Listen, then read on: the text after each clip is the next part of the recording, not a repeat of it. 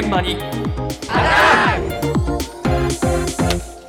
朝の担当は近藤香織さんです。おはようございます。おはようございます。今日は皆さんにちょっと新しい言葉を知っていただきたいと思うんですね。お何でしょうか？それは AIM という言葉なんですけれど、はい、AIM? はい。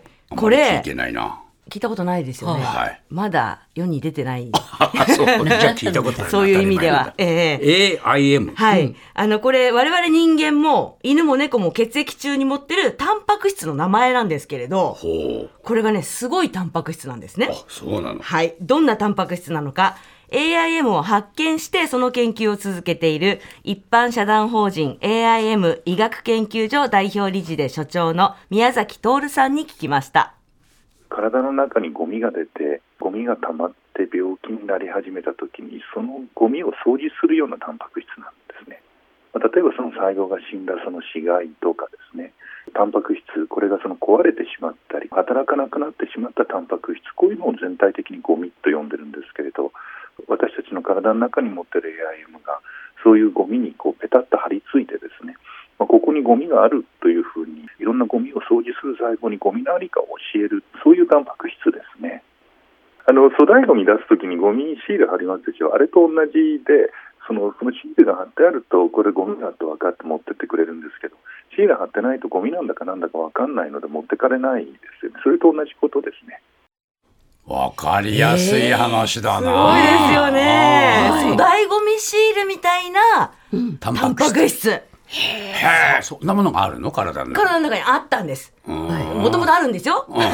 私たちの血液の中に、この AIM が、それ今まで知られてなかったの？そうなんですよ宮崎さんが発見したんです。すごい話だな。そうなんですよ。これ、その AIM って、いわばシールが台紙にまだ貼られた状態でたくさんストックしてあるんです。血液の中に。うん、で、静かに待ってるんですよ。でゴミが溜まってきたなってなると、シールが台紙からペリって剥がれて、ゴミにペタって貼り付いて、うん、ここにゴミがありますってやってくれるっていうことなんですよ。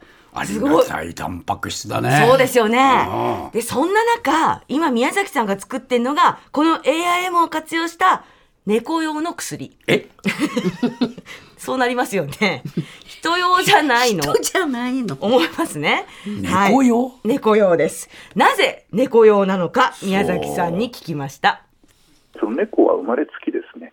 シールとその台紙があまりにも強く張り付いちゃってるもんで、ゴミが出てきてもシールが台紙から外れないそういう状態になってます。その AIM が貼り付くことができないそういう猫ではもうゴミが溜まりっぱなしってことになっちゃいます。なのでそのほとんど全ての猫が腎臓にゴミが溜まって、まあ、腎臓病になってしまう。じゃあ働いている AIM を注射してあげれば、まあ、ゴミが掃除できて病気にもならないしあるいは病気になっていてもそれを治療することができるという、まあ、そういうことです。いやもうあの猫薬が先行しているっていうのは一薬を作る上で本当に大きなことで一薬も猫薬もほぼ同じものですから猫薬が完成していればほとんどそれは、ね、一薬の下敷きになりますんであと猫薬が世に出て実際にその腎臓を治してるっていうのが分かればもうこれは絶対人でも効くだろうってみんなちゃんと信じてくれるので猫人の順番でいくっていうのはこれすごくいい。納得していただけました？いや納得した。説得された。説得されました。いやこのねあの、うん、猫は100%腎臓が悪くなってしまうっていうもんなんだよっていうのをあのそのごゴミをどうもこれは掃除してるんだな AIM っていうのはっていうのが分かった時に宮崎さんに獣医さんがそういうお話をしたらしいんですよ。そうでそうするとあじゃあこれ AIM と関係があるんじゃないかなって思って研究を始めたところビンゴで。うんやっぱり全くもともと働かない AIM しか猫にはなかった。あそうですはい、ということなのでよく働いて働く AIM を猫に投与することで猫が回復するというのが分かってきたっていうことなんですよ。で研究の中だと人間で言えばもうね透析をそろそろやらないとダメかなって思うような状況の腎臓の猫が、えー、AIM 打つと腎臓病がそれ以上進まなくなってその後は元気に生きてるっていうことなんですよね。えー、でだからこれ人の場合でも腎臓病になる人っていうのはやっぱり猫と同じで AIM が足りてない結局は。もともとは持ってるんですけれど人間は、それ以上にゴミが出てしまっている。これもね腎臓のね数値悪いの。早くしてよ。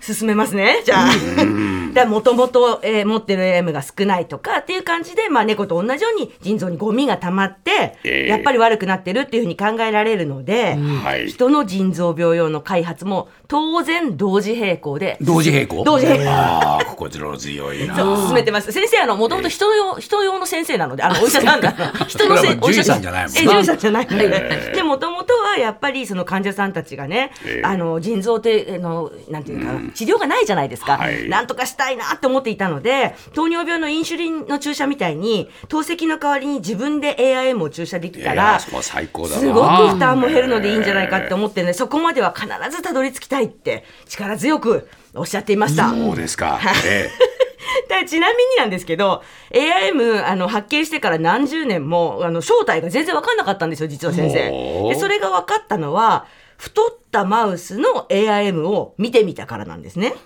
そうしたら見てみたらどうもうまく働いてないと、これ脂肪っていうゴミが片付けられないから太ってんだなと分かったということなんですけれど、ええ。となるとこれもう腎臓病だけじゃないんですかと聞いてみました。いや結局そうなんですよ。あのなんかこうゴミがうまく掃除できないとそこに溜まっちゃって皮膚だったら皮膚が傷んでくるし肝臓だったら肝臓が傷んでくるっていうことなので常々ディズニーランドなんてあのゴミが散らかるとパッと掃除してくれるじゃないですか。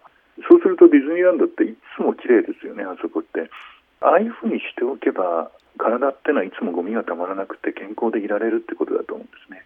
結局老化もなんかゴミがうまく片付けられないからいろんな臓器が傷んで老化してくるんだとすれば AI もうまく老化に使えないかなっていうのはいつも考えてることですねとにかくゴミが出るスピードとそれを片付けるその能力っていうんですかねそこのせめぎ合いで、まあ、病気になったり年を取ったりするかそうでないか健康でいられるかいつも若々しいかってとこだとすれば本当に AIM って結構重要なタンパク質ですよね。えそうだよ。もう実感がこもっちゃうよ、僕はもう。ああ、先生の言う通りだなと思う。もの。ですよね、うん。先生もうねこれまでに腎臓の他にも肥満とか脂肪肝とか、ええ。たくさんの病気で AIM がちゃんと効くっていうのを実証して、ええ。論文も書いていらっしゃるんですね、はいはい。なのでまあ最終的には、ええ。老化予防とか、うんサプリみたいに使えたらいいですねって話してらしなていいですねって思わずもうすごい大きい声で言っちゃいましたけど、えこれ AIM っていうのは宮崎さんが発見したので自分でつけたお名前なんですよね、ええ。自分でつけていいんですね発見した人が、え。